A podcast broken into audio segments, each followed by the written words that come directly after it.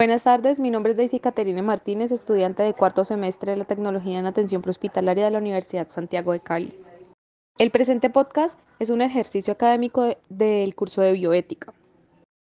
Los profesionales de la salud Felipe Velasco y Estefanía Bermúdez han accedido a responder las siguientes preguntas.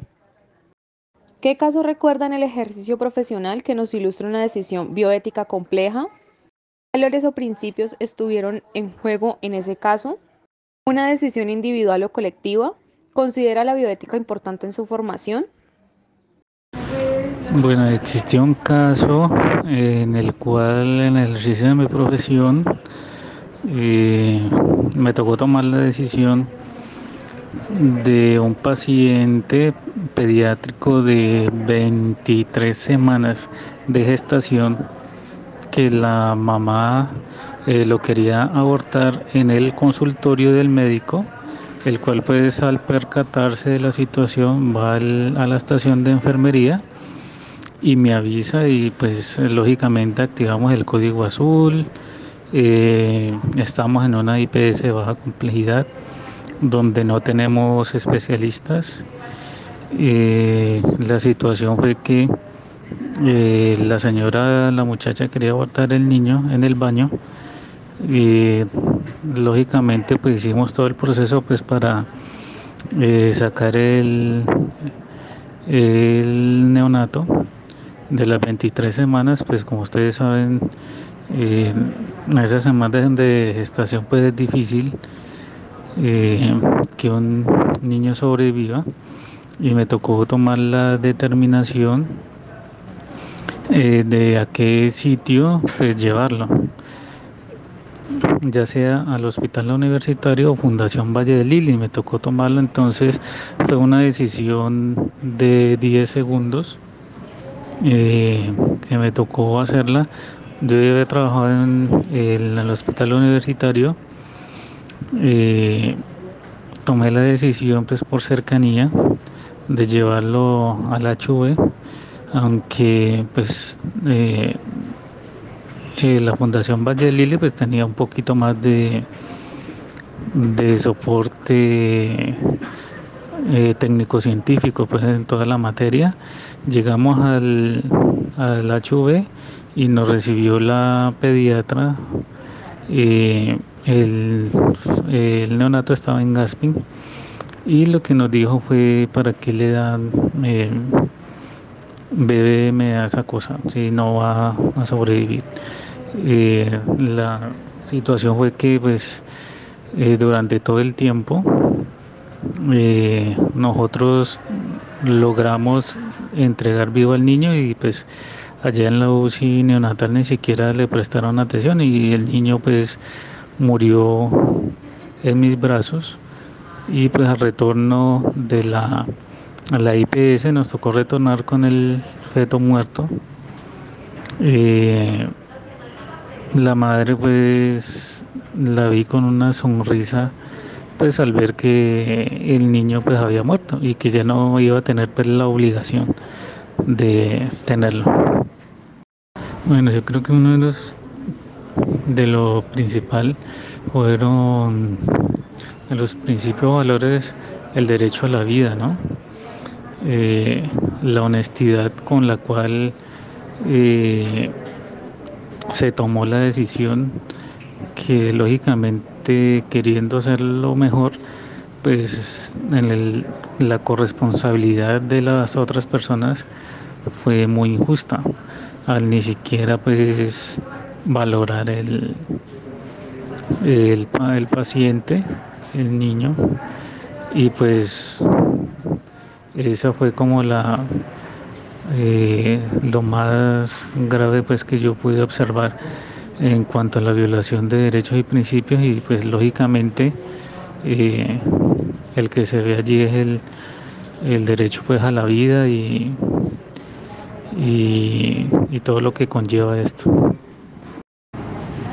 Pues lo más duro fue que la decisión, toda la decisión recayó sobre mí y durante todos los años pues yo he cargado con, con esa decisión, aunque en el papel la directriz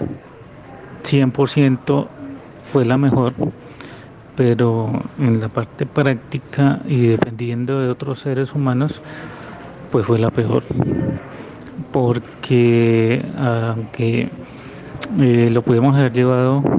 a la Fundación Valle de Lili, eh, llegando allá, yo sé que nos hubieran atendido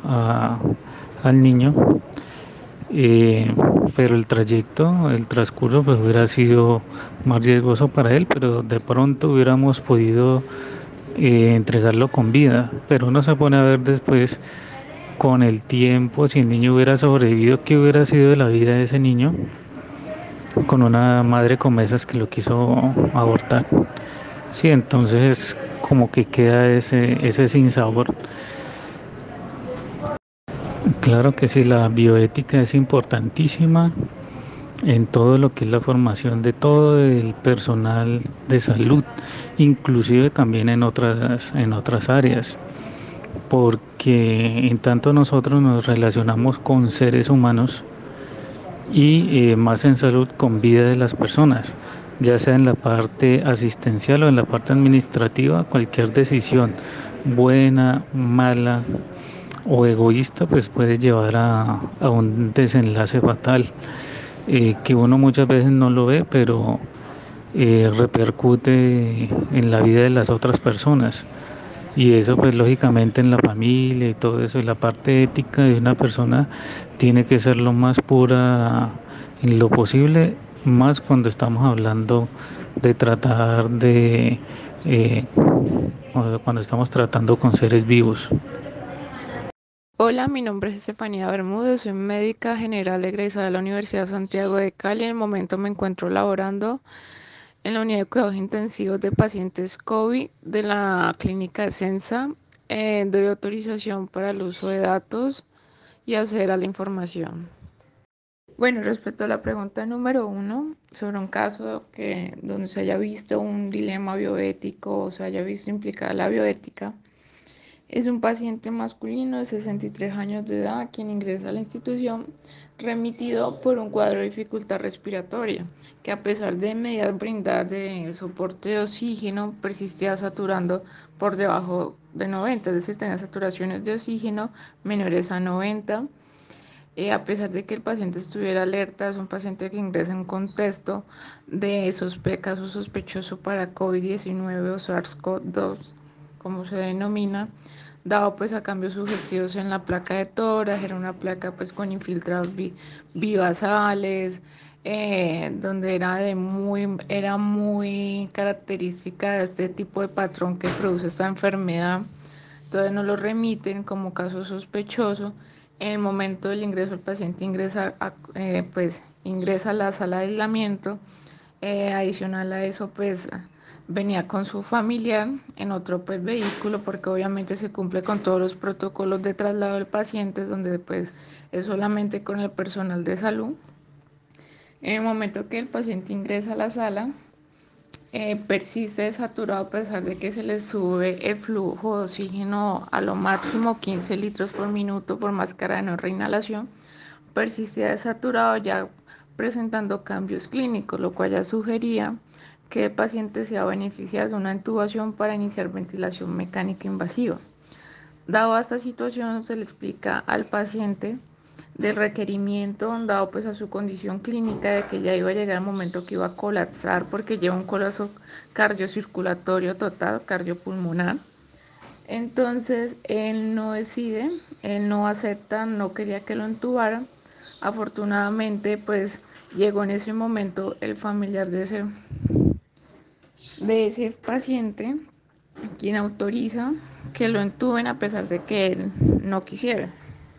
Respecto a la decisión si fue individual o colectiva, obviamente son colectivas, ya que todos estamos ante un personal donde trabajamos en grupo y también se toma la opinión del familiar ante todo, donde siempre prima el beneficio para el paciente ante el riesgo, ¿no? A que así él no quiera, siempre va a primar esa parte del beneficio para él con el pro de darle pues una, una rehabilitación y un manejo oportuno.